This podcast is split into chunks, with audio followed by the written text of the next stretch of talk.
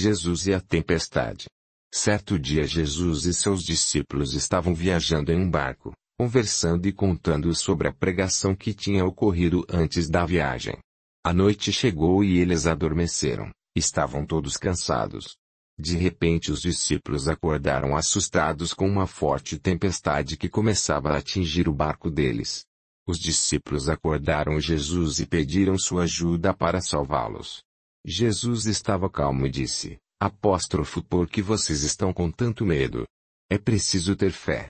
Aí então Jesus virou-se para a tempestade e repreendeu-a. O mar e os ventos voltaram a ficar calmos novamente como num passe de mágica. Os discípulos de Jesus ficaram admirados.